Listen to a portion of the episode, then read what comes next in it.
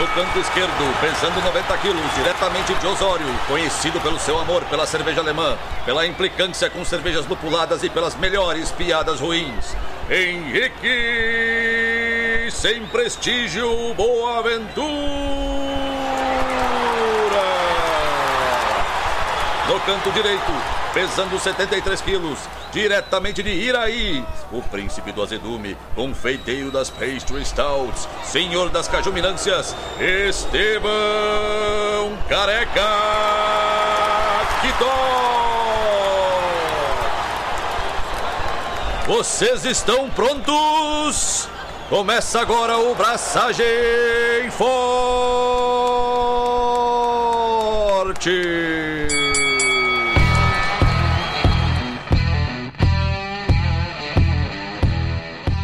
E aí, galera, Estevão da Suricato aqui. Alô, Loite Henrique Boaventura e Lagerin só serviu para criar os Beer Gardens. Mano, mundo ao contrário.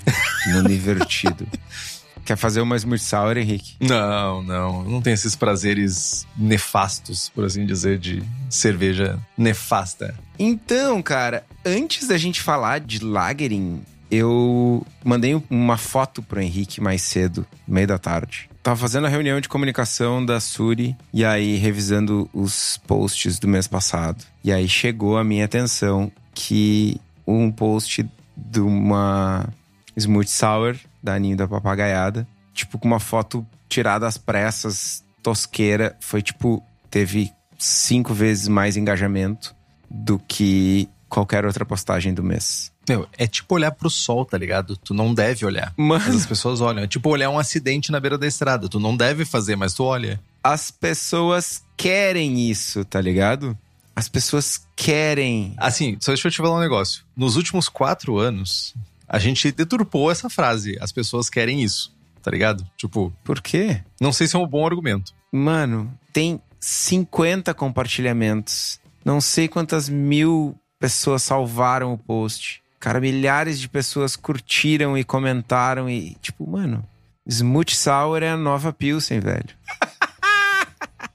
Enfim, Smooth Sour. Hashtag façam Smooth Sour. Tá. E além disso, Estevão, além de ficar promovendo o ódio e promovendo a fabricação, a abraçagem des- dessas aberrações cervejísticas, o que, que você fez nessa última semana, Estevão?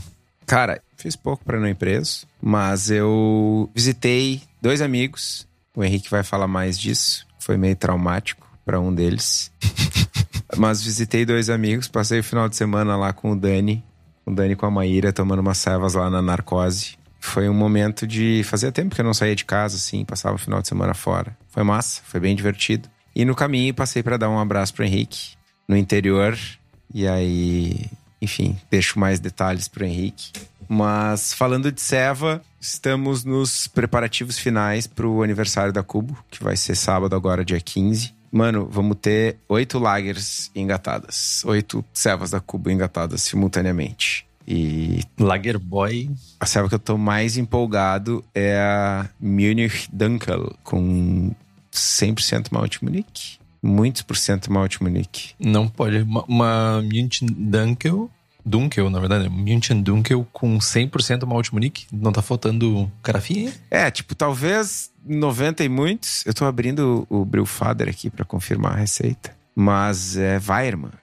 Deve estar chorando até agora. Tipo, Weirman. chega na cervejaria, olha pro, pro saco no chão assim e diz assim: Não, não. 96,8% de Munique 1 e Munique 2. Tem o Chablau de Carafa Special.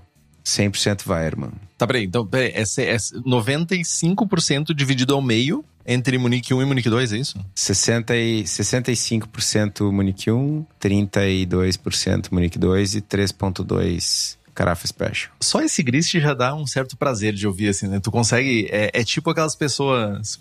Weirman, mano. Só Weirman. Custou 18 reais o, o, o litro.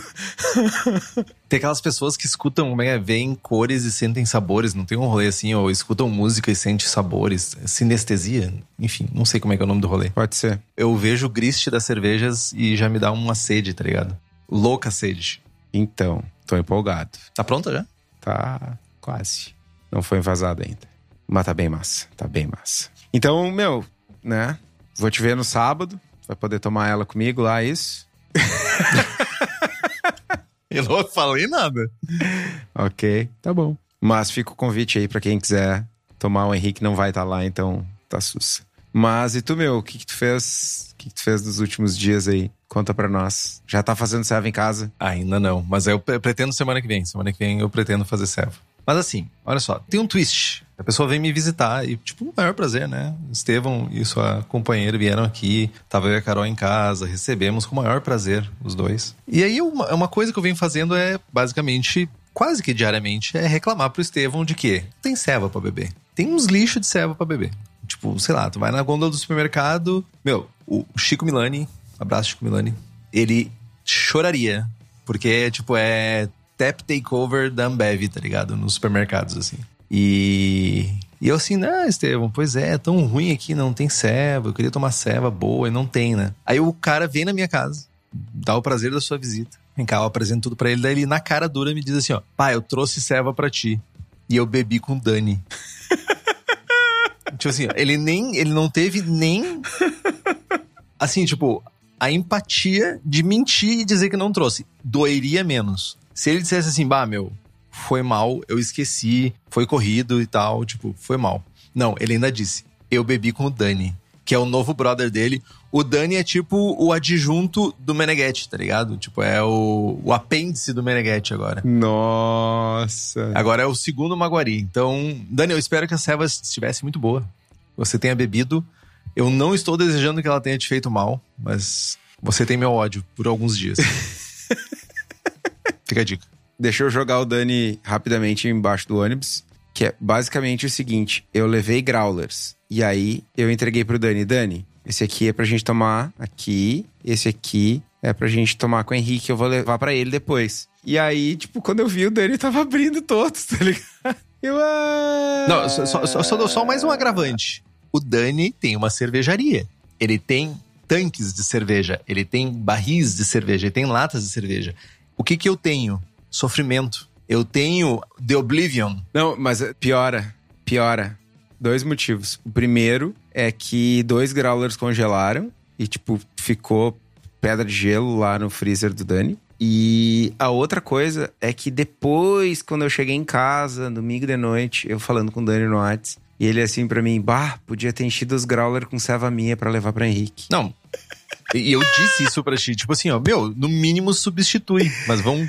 Eu gostaria de mandar um vão se fuder pros dois. Eu espero que vocês vão se fuder. É isso que eu queria dizer. Com todas as letras. Desculpem as crianças ouvindo, mas vão se foder. Mas antes, antes, algumas coisas importantes. Esse programa foi sugerido por um apoiador. E os apoiadores e apoiadoras do Braçagem Forte têm esse direito, essa carta que permite sugerir coisas e trazer informações e trazer solicitações pra gente e a gente pega, escuta e diz: "É nós, vamos fazer". O povo pede, o Estevão promete e eu tento fazer as coisas acontecer. É isso que eu falei hoje no grupo de apoiadores e apoiadoras e é isso que acontece. Então, se você quiser fazer como um secto de pessoas que estão aqui vendo essa gravação ao vivo, se torne um apoiador do Braçagem Forte. A gente tem sorteio de equipamentos, livros e merchans. Temos merchans exclusivos que são feitos somente para apoiadores e apoiadoras. E temos a participação do melhor WhatsApp cervejeiro do país. Então faça como Alan George, Camila Vec, Carlos Alberto Poitevin, Diogo Longo, Felipe Augusto Kintzer, Felipe Lécio, Gabriel Henrique Franciscon, Gabriel Mendes de Souza Martins, Christopher Murata, Luiz Henrique de Camargo, Rodrigo Cervelin, Wellington de Oliveira Ferreira e um secto de outras pessoas. Nos apoie pelo link do Apoia, que é o apoia.se barra braçagem traço forte. O link tá aqui no post.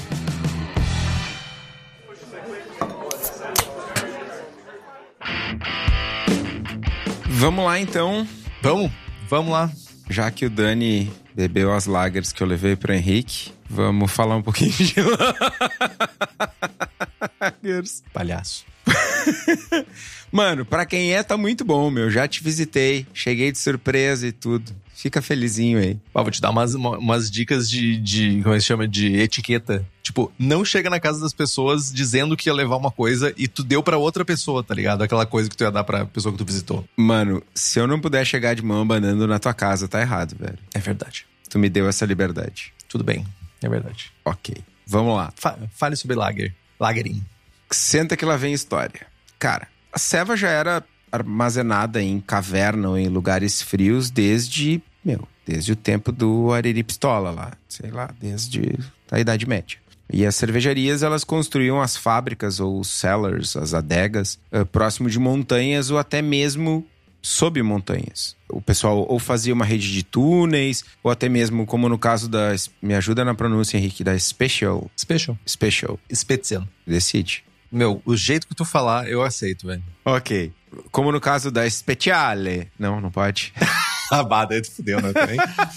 Aí tu tocou. Como no caso da Special, lá em Bamberg, eles tinham mecanismos, roldanas e tal, para subir e baixar as servas das cavernas, dos cellars, que eram embaixo da terra, porque embaixo da terra a temperatura se mantém constante e normalmente mais baixa do que sobre a terra, que no ambiente fora da caverna. Para ajudar, essas redes de túneis uh, também tinham grandes depósitos de gelo. Esse gelo era coletado no inverno. Normalmente o pessoal ia lá e serrava gelos de lagos congelados e usava nas caves para manter a temperatura baixa no verão. Né? E aí, um twist, duplo twist carpado, é que as cervejarias plantavam árvores e árvores muito específicas que não tinham raízes muito profundas e plantavam essas árvores na parte de cima, em cima, né, dos cellars para fornecer sombra e ajudar a manter a temperatura baixa dentro das caves. E aí, cara, junta isso, sombra, cerveja de fácil acesso, cara, é só colocar uns banquinhos, mesas e tá criado o Biergarten. Essa era a realidade até o século XIX. Né, a gente não tinha máquinas geradoras de frio. Aí, ali por volta de 1870, um jovem transgressor, que a gente já falou aqui no episódio sobre as Mertzen, chamado Gabriel Sedelmaier, o jovem da Spaten, chegou em outro jovem cheio de ideias mirabolantes, que era o Carl von Linden, e disse: Meu, tô sabendo que tu manja dos Paranauê de amônia, comprimir, descomprimir e fazer frio. Procede? Procede. E aí o jovem só né, concordou com a cabeça e foi criado o primeiro equipamento para resfriar tanques e fazer lagering artificialmente. E aí começa o basicamente um domínio das lagerings, das lagers, na verdade, porque deixa de ser um, uma cerveja feita somente por estação, né? Ela se torna uma cerveja que poderia ser feita o ano inteiro. O Guilherme Amaral falou que o Jamal do Beer School comentou, ele estava fazendo uma tour pela República Tcheca e que na Urkel eles conseguem estocar o gelo por até dois anos. Cara, tem muitos vídeos no YouTube bem interessantes, não necessariamente sobre cerveja, mas sobre essa parte de estoque de gelo, de como que as cidades estocavam gelo. E é muito bizarro, assim, usam serragem. Em alguns outros lugares eles se enterram, as pessoas enterram o gelo com camadas de, de terra por cima para fazer justamente a preservação do gelo. E fica muito tempo, muito tempo. Lógico que hoje em dia já não é mais uma necessidade né? nas grandes cervejarias e até mesmo nas pequenas. É tudo artificial a refrigeração, ou pelo menos boa parte da refrigeração é artificial. Mas historicamente é bem interessante saber que a galera conseguia ter uma geladeira enorme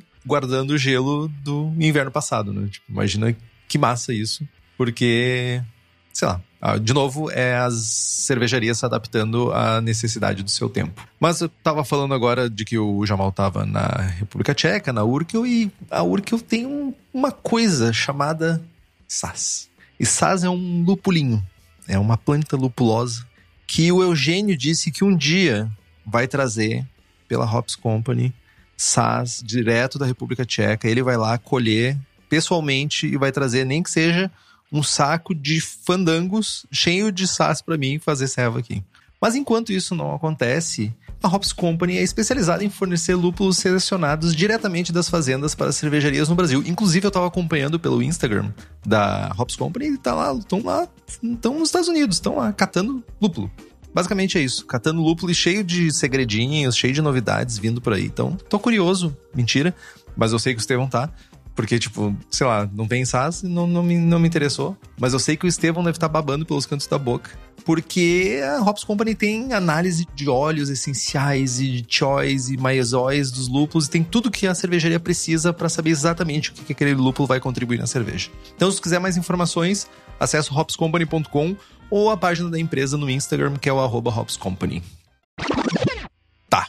A historinha chegou, Estevam contou a historinha aí de Sedelmeier e von Linden. Mas o que, que é lagering? O que, que é o processo de lagering?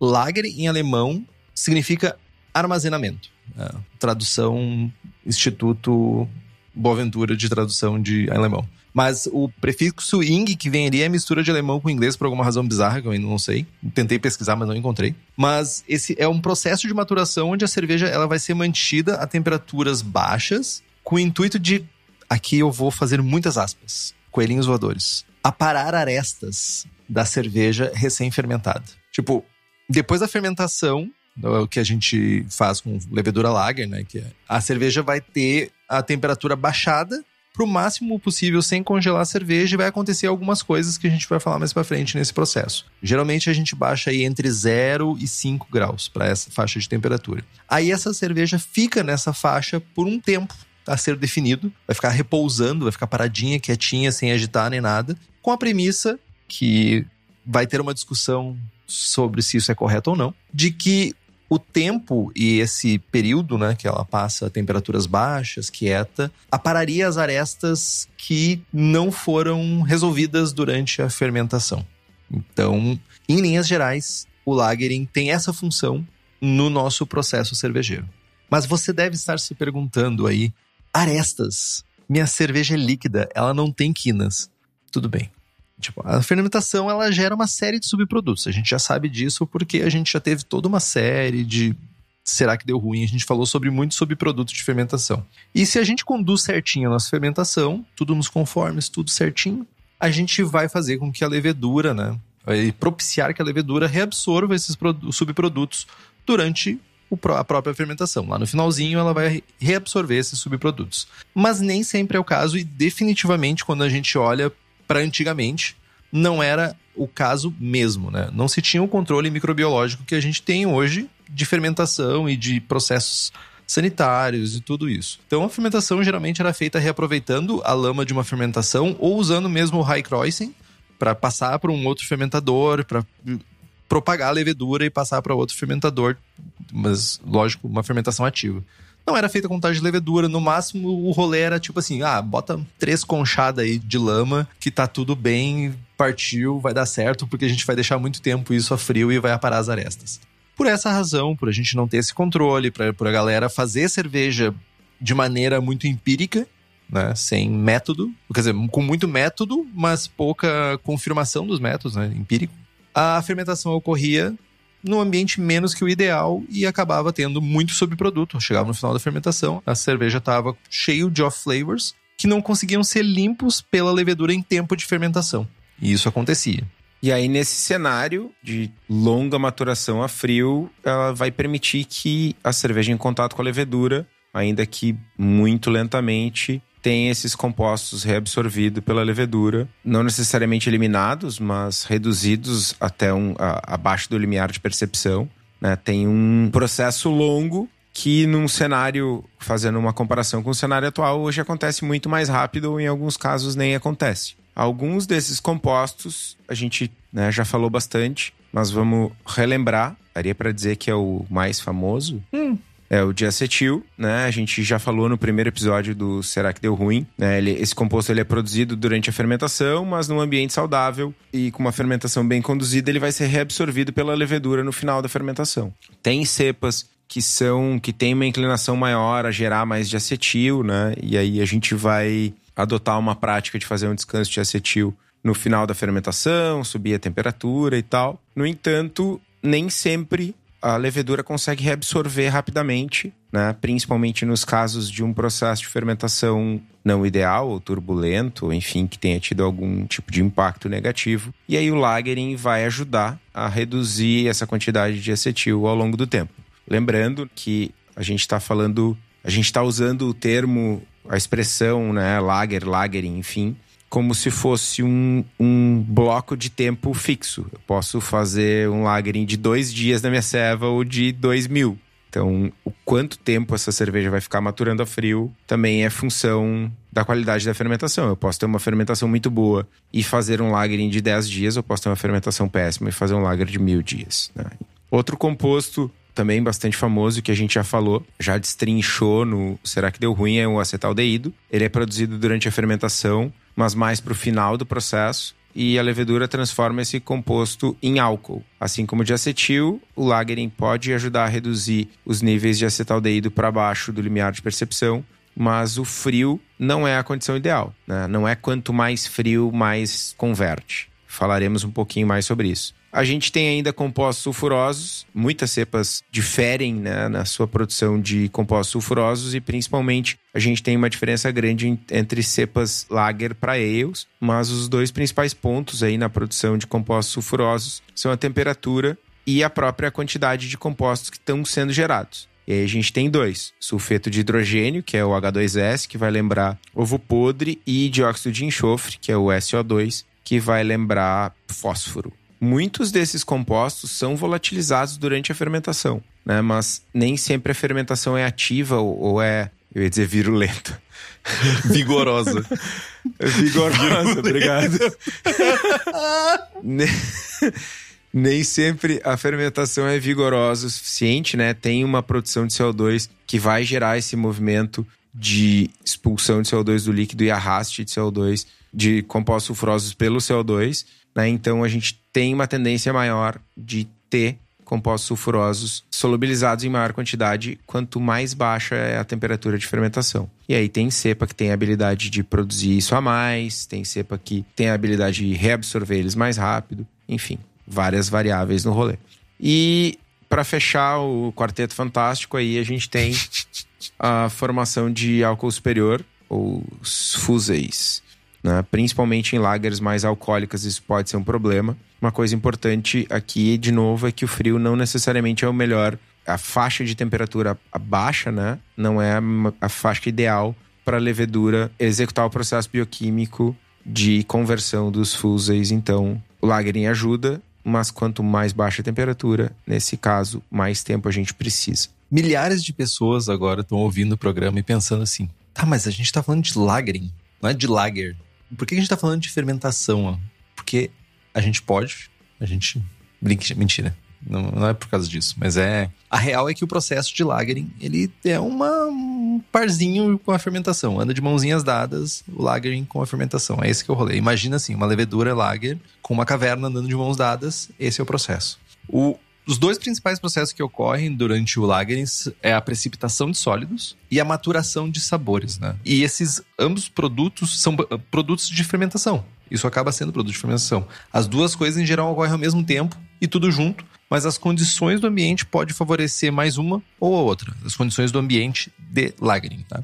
Quando a gente olha para a precipitação, durante o lagering, tanto células de levedura quanto proteínas e polifenóis vão precipitar e vão ir para o fundo do fermentador, da rebimboca da parafuseica, o leiteirinha que tu está usando para fermentar. O que aumenta ou diminui a velocidade desse processo aqui é a temperatura. Mais frio, mais rápido. É isso que acontece. Então, para precipitação, quanto mais próximo da temperatura de congelamento, melhor. Mais rápido vai sedimentar. Então, Lógico, é verdade que grande parte das células de levedura vão flocular durante a fermentação, né? Tipo, aquela lama que fica no fundo do fermentador, ela não é um milagre da natureza, ela é são células e proteínas e mil coisas que estão ali. Mas é um milagre da natureza também, porque, né? Por muito tempo foi. Mais tempo foi um milagre do que foi ciência, tá ligado? Continua sendo, mano. A gente bota um pozinho em cima do mosto e dias depois a gente tem cerveja, mano. É um miraculo, velho. É verdade. Se tem uma definição para milagre, é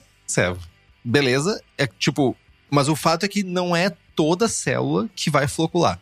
E o frio vai encorajar com que quem ainda ficou em suspensão no líquido, as teimosinhas, saiam de solução e vão para o fundo. Já as proteínas que têm carga positiva e os polifenóis que têm carga negativa, eles vão se atrair de alguma forma durante esse processo aí, formar umas estruturas maiores. No final, lembra aí na escola, né? Os opostos se atraem, tipo, cheio de milhões de analogias a essa reação. Reação não, mas esse sabe, processo, lei, física. É tipo o Estevão e eu, os opostos se atraem. Crispy Boy e Smooth Boy. Isso, claro. Assim mesmo. Aham. Não. Ah, as leis da física, essas maravilhas que regem o mundo, tem uma lei específica e particular chamada Lei de Stokes, que diz que quanto maior o diâmetro de uma partícula, mais rápido ela vai sedimentar e vai ir para o fundo do fermentador ou algo semelhante, porque não deve ter fermentador no rolê da, da lei específica de Stokes. Mas o que, que ajuda nesse processo? O que, que ajuda na lei de Stokes a ser executada mais rápido? O frio. Além da precipitação, além de nos proporcionar, nos propiciar cervejas límpidas e cristalinas, o lagering vai ajudar em outra coisa, que é a maturação dos sabores. É, aqui a, aí a gente começa a falar de algo um, um pouco mais tretoso, porque é um tópico ainda em estudo. O Dennis Briggs, no livro Brewing Science and, Practice, ele tem uma frase que ilustra isso. O sabor melhora durante o processo de maturação, mas essa melhora é difícil de ser caracterizada e otimizada. Tradução by Instituto Boaventura de Tradução Livre. Ele ainda completa a frase falando outra frase. Essa frase diz o seguinte: mudanças no nível de compostos sulfurosos ocorrem na maturação, mas esse processo não é completamente entendido. Então, algo acontece, a serva claramente melhora, mas a gente não sabe por quê. Milagre! né? Mas, enfim, durante o lagering, as células elas ainda estão ativas, mesmo que num nível muito mais baixo, né? Dada a baixa temperatura, o nível de atividade está muito menor. Né? Quanto mais frio, menor atividade, menor o processamento de compostos químicos. Então, olhando, a gente tem uma. Como direi? A gente tem dois desejos, né? A gente quer que, que a nossa cerveja fique numa temperatura, temperatura mais baixa possível antes de congelar, para que ela limpe de particulado o mais rápido possível. Só que se a gente quer que algum processo de reabsorção de compostos por parte da levedura ocorra, a gente precisa encontrar uma faixa de temperatura que permita isso. E essa faixa não é quanto mais frio, melhor. A gente está falando aí de 2 a 4 graus acima da temperatura de congelamento. E aí alguns álcoois e ácidos eles são convertidos em ésteres, o que contribui com novos compostos de sabor. E esse processo é lento e ele vai ficar aparente aí depois de 12 semanas. Não é incomum ver uma queda na densidade da cerveja, inclusive na casa de 0,1 a 0,2 plato, né? Dado que a levedura ainda está ativa. Pouco ativa, mas ainda assim ativa. E o lugar para a gente ter todas as informações que a gente precisa sobre a levedura, sobre qual levedura lager usar, qual levedura lager produz mais sulfuroso, qual atenua mais, qual atenua menos, qual produz menos de acetil. É na Levtech. Simples, fácil, rápido. E além de leveduras, para cerveja, a Levtech ainda tem bactérias, bretanomices, leveduras para outras bebidas como hidromel, cidra, whisky, cachaça e com um atendimento que nenhuma outra empresa do setor tem. E ainda para ti que é profissional, a Levtech oferece, além de mais 50 tipos de leveduras, consultoria em boas práticas de fabricação, controle de qualidade, montagem de laboratório, treinamento de pessoal e banco de leveduras. Então corre lá, compra as tuas leveduras lagers para dar uma de crispy boy como eu em levtech.com.br.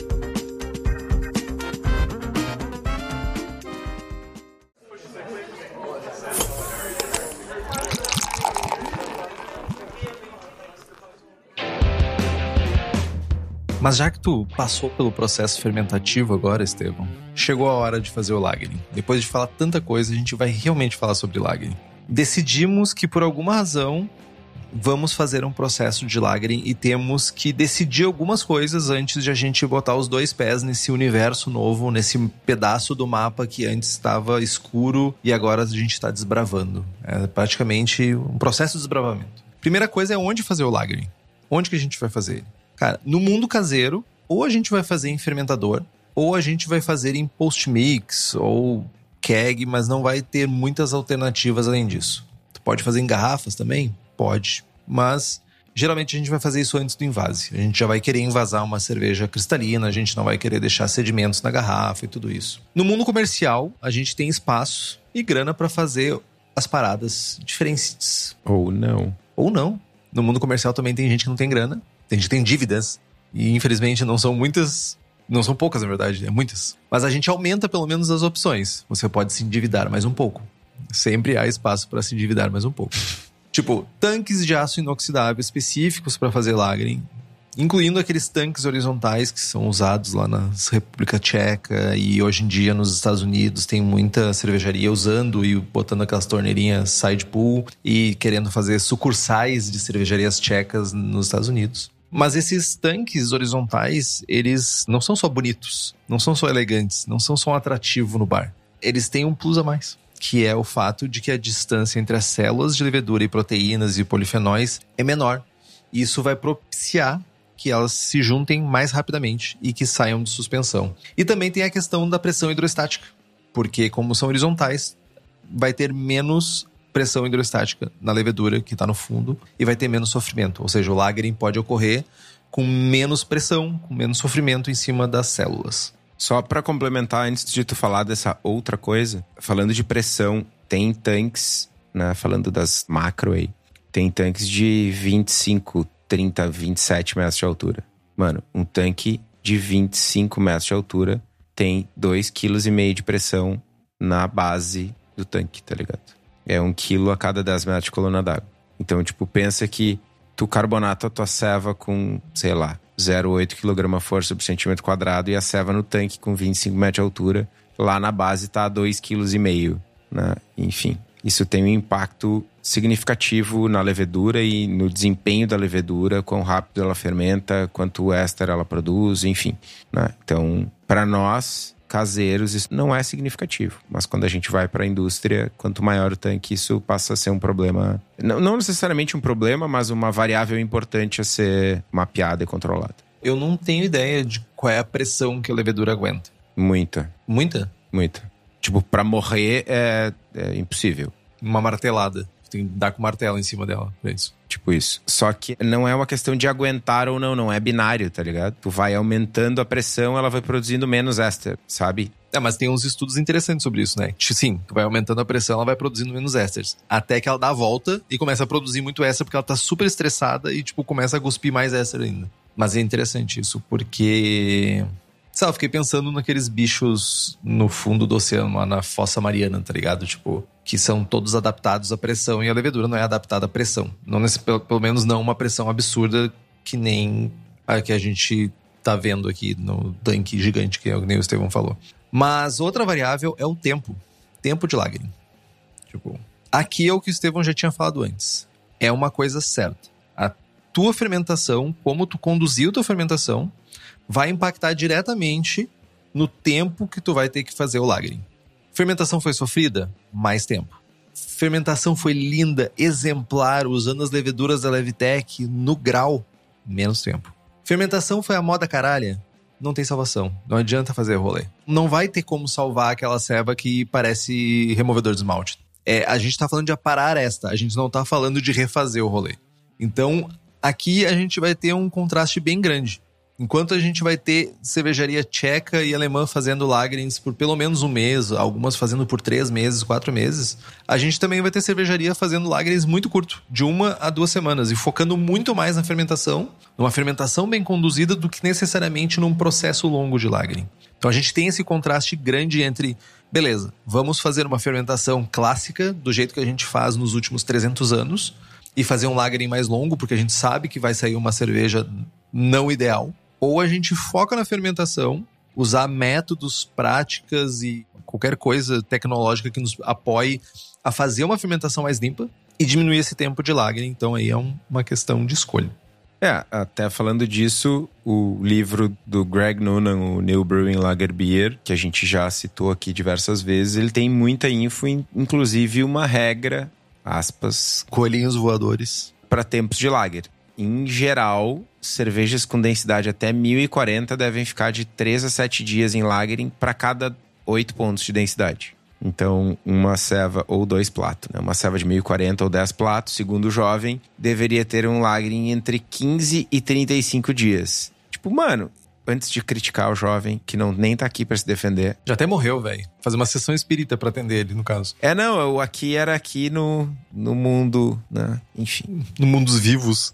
Segundo ele, ainda cervejas com densidade acima de 10 platos de 1040 deveria ficar de 7 a 12 dias para cada dois platos de densidade original. Então, uma serva de 1056 ou 14 platos deveria ter um lager de 49 a 84 dias. Mano, te decide, tá ligado?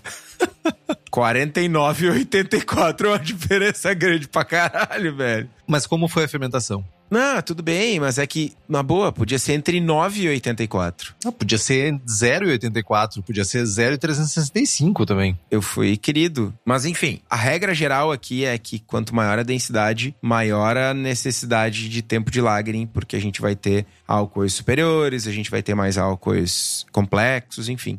Mas ainda no livro ele explica que cervejas com densidade mais alta, naturalmente, né, vão ter esse nível de álcool mais elevado, por mais que a fermentação tenha sido uma fermentação direitinha, controlada e tal, com boas leveduras. E durante o processo de lagering, a levedura vai ter chance de converter esses álcoois em ésteres usando o processo, fazendo esterificação, basicamente. Mas, de novo, cara, 84 dias é um exagero. 84 dias a gente já tá oxidando serva, tá ligado? Acho que até bem antes disso, né, seu? Bem antes de 84 dias, tu já tá oxidando cerveja, né? Sim, sim, sim, sim. Mas imagina, eu fico imaginando, quando eu penso um pouquinho em história, eu fico imaginando, imagina que zoeira que devia ser a ceva que saía da fermentação pra galera preferir beber uma cerveja oxidada, entre aspas, mas que sofreu um lagre. Imagina que, que zoada que devia ser a ceva. É, não. E, e, mano, um ponto importantíssimo aí, né? Ah, nossa, vou deixar a minha German Pils 84 dias no tanque. Mano, no tanque, inox, tá ligado? Fechadinho. Chablau, entra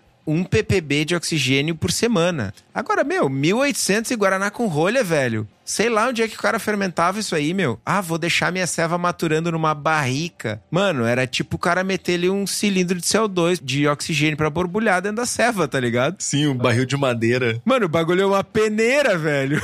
Não é, barril de madeira com cera de abelha por dentro, com, sei lá. É, com... cera de abelha, o piche. Piche, é. Nossa, super bem vedado. Ah, pros padrões da época era super bem vedado. Não, porque o jovem purgou, tirou todo o ar. Ele meteu o jato de CO2 dentro do barril antes de transferir. Aqui, ó.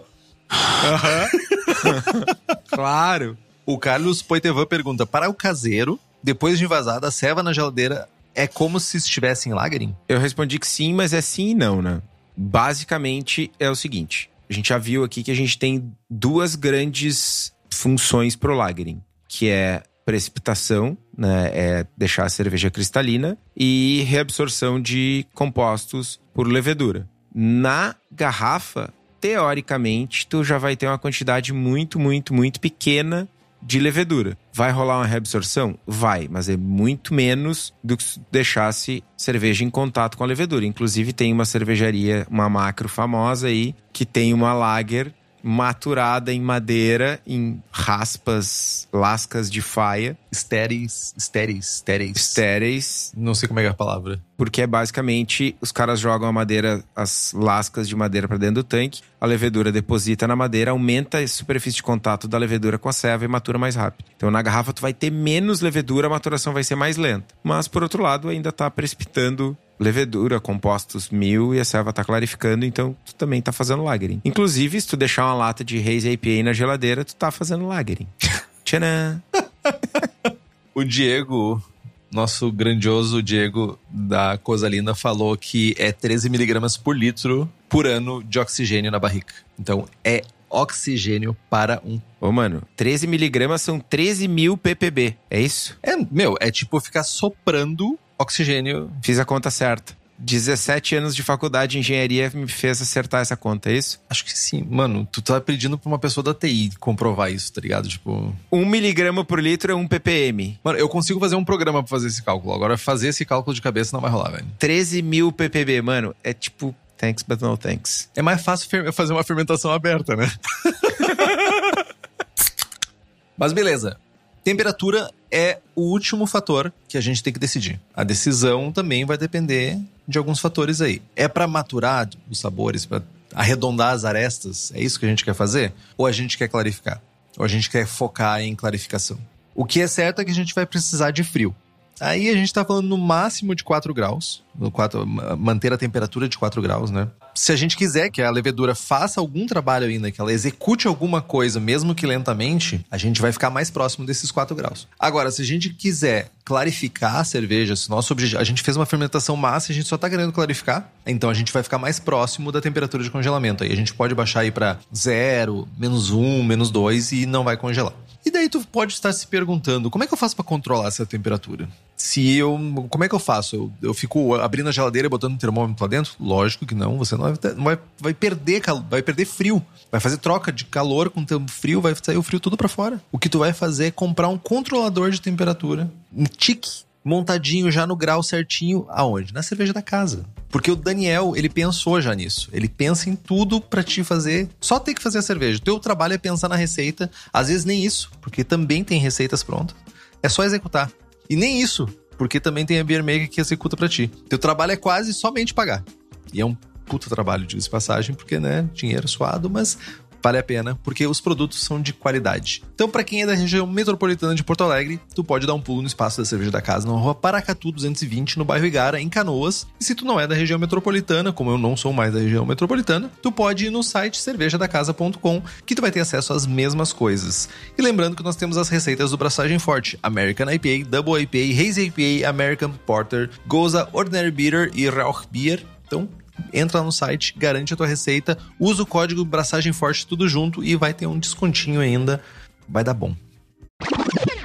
E agora a gente chega naquele momento. Vale a pena fazer essa desgraça? Vale a pena fazer lagering? Vale a pena beber cerveja velha, Estevão? Será que não vale a pena a gente focar em fermentação mais saudável e focar em, em, em, em melhorar os nossos processos que vão diminuir né, o tempo de arredondamento de arestas? Será que esse processo só fazia sentido antigamente? Hoje em dia não faz mais? Cara, eu acho que pode parecer que a gente, ou eu, principalmente porque eu tô extra grumpy, porque eu tô com sono, pode parecer que eu sou contra o lagering, mas não é isso. Eu acho que o lagering é uma etapa essencial do processo. Essa etapa de maturação, ela é essencial para todas as cervejas. Mesmo para aquela Witbier que tu vai virar em 10 dias. É essencial. A grande questão é, quanto tempo tem que durar esse lagering. Hoje, o meu processo fazendo lagers, ele demora aí cerca de 28 a 35 dias entre braçagem e cerveja pronta.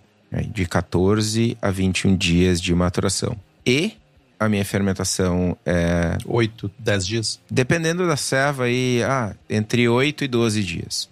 Tá? Não acelero muito extremamente satisfeito com as minhas lagers, mas o, o meu limitador, falando de lagering, meu limitador, ao contrário, meu, milita, meu militador.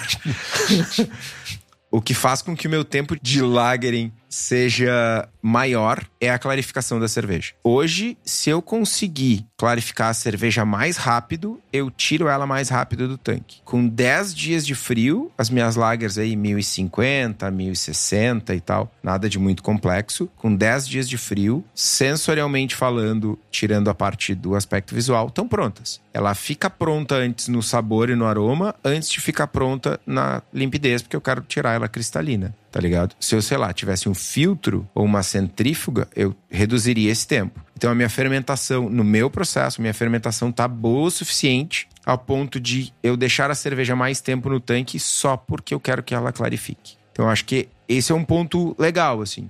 O quão bem tu tá fermentando? Ah, não, eu fermentei e a minha cerveja tá límpida, cristalina, mas ela tá cheia de diacetil. Mano, tu não fermentou tão bem.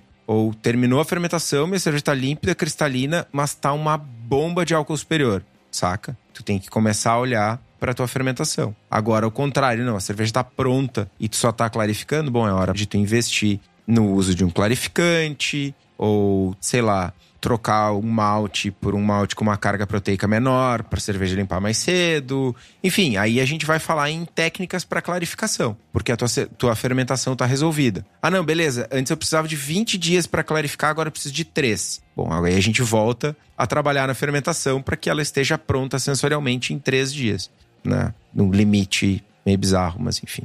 Mas o que eu acho interessante na tua afirmação é que, tipo, a gente está falando de tu analisar a cerveja. Tu não tá executando processos simplesmente porque é um processo. Tu não tá deixando X tempo porque o livro do Greg Noonan falou que tu tem que deixar X tempo, tá ligado? Isso é uma parada interessante porque tu tá adaptando pra tua necessidade. As minhas primeiras lagers que eu fiz, eu me lembro que eu segui ao pé da letra. Eu me lembro, acho que eu, a primeira, a Hellis que eu fiz, eu deixei ela 45 dias, eu acho, de, fazendo lagering. E foi uma daquelas que, tipo, durante a fermentação parecia que tinha alguma coisa podre dentro da geladeira, um ovo pelo menos podre dentro da geladeira durante a fermentação. E eu lembro de tirar amostras durante todo o processo dos 45 dias, tirar a cada, sei lá, dois, três dias eu tirava uma amostra. E a cerveja estava melhorando. Esse era o fato. Porque o CO2, o, o, os compostos uh, sulfurosos uh, de enxofre estavam ou estavam volatilizando ou estavam sendo reabsorvidos. Ela não tinha de acetil, pelo que eu me lembro, mas era muito, muito, muito, muito, muito enxofre. O rolê era surreal, assim. E daí o que eu comecei a reparar foi justamente de fazer fermentações melhores. Fazer uma fermentação. Principalmente sair um pouquinho do padrão de ah, fermentação a temperatura baixa e constante. Aí a gente vai ter que fazer um outro programa sobre isso, usar o, sobre o método do taste de fermentação lager, do método do Brulosophy de fermentação lager, que são métodos que prometem e cumprem em muitos dos casos fazer uma fermentação que ela é mais ativa e ela continua sendo uma fermentação limpa, que faz com que tu consiga volatilizar mais porcaria e deixa a cerveja mais limpa no final, que tu não precise fazer um lager em longo. Essa, isso é interessante. Mas o que eu notei foi que sempre, ou pelo menos, não, não vou dizer sempre que, mas quando eu não tinha uma preocupação grande ou quando eu estava focado muito em ir pelo livro, de pensar em regrinha para fermentação lager, de ah, não fazer um, um acúmulo grande de células para fermentar, não dar nutrientes para levedura, não fazer um monte de coisa para a fermentação ocorrer de forma saudável, o Lagren funcionou. Ele teve o resultado que eu queria. Mas o resultado que eu queria talvez não fosse esperar 45 dias para beber a minha cerveja, tá ligado? É o caso do Marcão aqui. Exato. Que tá aqui no, tava comentando aqui com a gente. Só para quem não, não tá acompanhando o chat, Marcão terminou a fermentação, jogou a cerveja pro frio, a German Pils depois de três semanas de inóculo. Cara, 21 dias de fermentação. E aí vamos entrar numa etapa de maturação aí que vamos lá, que sejam mais 14 dias, nós estamos em 35 dias para fazer uma ceva. Exatamente. O cara tá acostumado a virar um lote de bitter a cada 12 dias, tá ligado? Porra. Não, e, e no final das contas é isso, sabe? As pessoas têm receio, por padrão, de fazer lagering ou de fazer lagers por causa disso é os métodos, é os processos que precisam ser seguidos ao pé da letra, que a galera meio que ignora para eles, mas quando entra no mundo das lagers, a galera quer seguir a regra. Eu acho bem interessante isso. A galera quer contar dia. A galera quer botar no calendário que vai ficar dois meses a ceva parada, sabe? E no final das contas, provavelmente vou ser ousado, eu vou ser disruptivo da minha própria pessoa e dizer que no final das contas talvez a gente só esteja replicando um comportamento antigo, uma, alguma coisa histórica que fazia muito sentido no seu tempo e que hoje em dia não faz mais. Cara, não faz mais, mas é, sei lá. A galera quer. E tem uma coisa que é: vamos fazer estilos tradicionais. E aí entra uma galera de cervejaria fazendo as maturada três meses, não sei o que, tipo. Aí é o departamento de marketing, né, meu? Também, né? É, mas é que aí, aí, o departamento de marketing olha pro estilo. Ah, que estilo é esse? Ah, um estilo tradicional alemão. Aí o cara vai, tipo, o cara pega o bagulho mais arcaico e trata como bom porque isso passa uma. Uma garantia de qualidade, tipo isso? Não, é que tu estabelece um precedente de autoridade, tá ligado? Tipo, não, eu estou fazendo como os cervejeiros tradicionais alemães. Então eu tô fazendo certo. É tipo botar o, o selo de lei da pureza da cerveja da Baviera. Tipo isso. É isso. E aí, só que aí tu começa a copiar isso. E aí, reproduzir. Mas uh, eu não posso deixar passar uma riada, timing perfeito, fantástica, linda, muito engraçada, ainda mais que foi com o Henrique. Que é o Diego Cosalida dizendo: Meu, 45 dias e esse drama. o cara vira uma ceva por ano, tá ligado? Eu não tenho culpa do Diego gostar desses azedume. Mas sim, o teu drama é muito maior, jovem, do que o meu. Mas só fechando meu raciocínio, sim, quando, e inclusive várias lagers que o Estevão provou das minhas lagers, são cervejas com duas semanas de terminada a fermentação são cervejas que em duas semanas eu já estava tomando elas. E eram cervejas limpas. Eram cervejas que elas não. E elas estavam límpidas, visualmente falando, e limpas de off flavors, porque eu foquei todo o meu esforço em fazer uma fermentação saudável. Aí é aquela fermentação que eu falo para vocês de construir uma a quantidade de células com uma fermentação prévia e propagando isso para outras cervejas e tudo isso, aí eu consegui ter cervejas onde eu não precisava fazer um lagering. O lagering se tornava um processo de clarificação, não mais um processo de arredondamento de sabores. Era basicamente terminar de sedimentar o que estava em suspensão e daí ter a cerveja pronta e arredondada. Era isso que eu ia fazer. Essa mudança para mim ocorreu quando eu comecei a focar na fermentação. Então, tipo, Talvez sim, a galera queira continuar fazendo como uma maneira de, ah, eu deixei essa cerveja guardada três meses pra gente beber ela aqui hoje. Joia, talvez seja uma coisa que tu queira fazer e tá ok. Mas eu acho que se beneficiar, tu não precisa usar essa técnica, esse processo para se beneficiar. Eu acho que tu foca na fermentação. Foca aqui, Vamos fermentar, vamos fazer direitinho, vamos rever as nossas práticas de fermentação para a gente não depender de um processo que, e diga de passagem, a gente não está considerando um monte de coisa aqui, que a gente precisa de leveduras saudáveis, a gente precisa de uma quantidade de leveduras suficientes para fazer essa limpeza. Não vai ser duas células que vão fazer isso aqui. Então a gente deixar esse processo para depois, a gente está contando mais com a sorte do que propriamente com metodologia, eu diria. Faz sentido isso? Faz muito sentido faz total, total sentido. Tem que ser pragmático. Se é mosto ruim, fermentação boa da serva boa, tá ligado?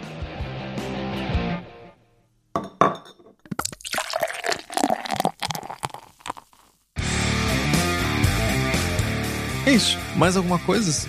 Sim, e se vocês quiserem tomar cerveja velha, tomem as coisas lindas, que são lindas e velhas. Paga nós, Diego. Pode ser em ceva. faço troca, faço permuta. o Henrique tá tiroteando, mano. Eu não tenho ceva. Se passa o caminhão da Ambev na frente da casa dele, ele tá gritando, ô, oh, oh, oh, troco. Não, não, aí não. Aí é exagero. Ah, ô, mano, falha minha, falha minha. O Diego mandou ceva e eu esqueci de levar. Tem ceva do Henrique na minha geladeira. Ah, mais um prego no teu caixão, velho. Mais um prego no meu caixão. Obrigado, Diego. Tá lá na firma. Muito obrigado. Vai, a cara do Henrique agora. Vai se foder. Só queria dizer isso de novo. Obrigado, Diego.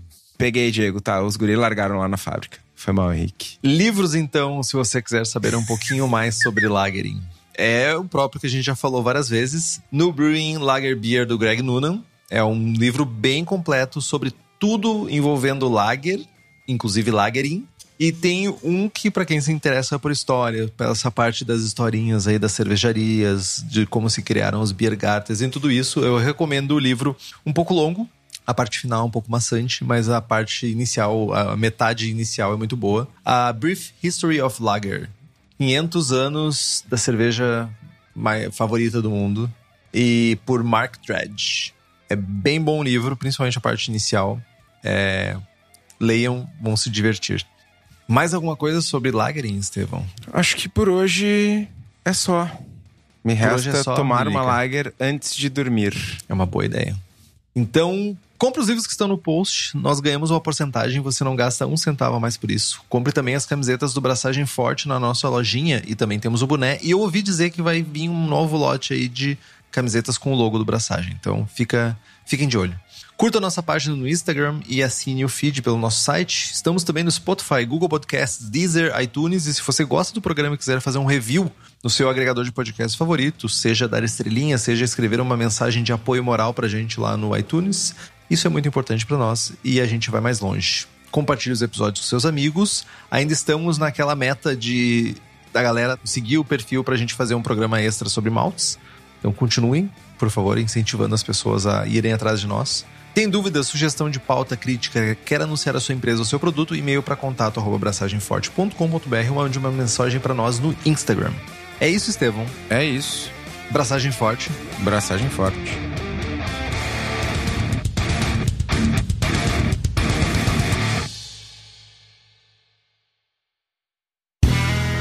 Este podcast foi editado por Play Áudios.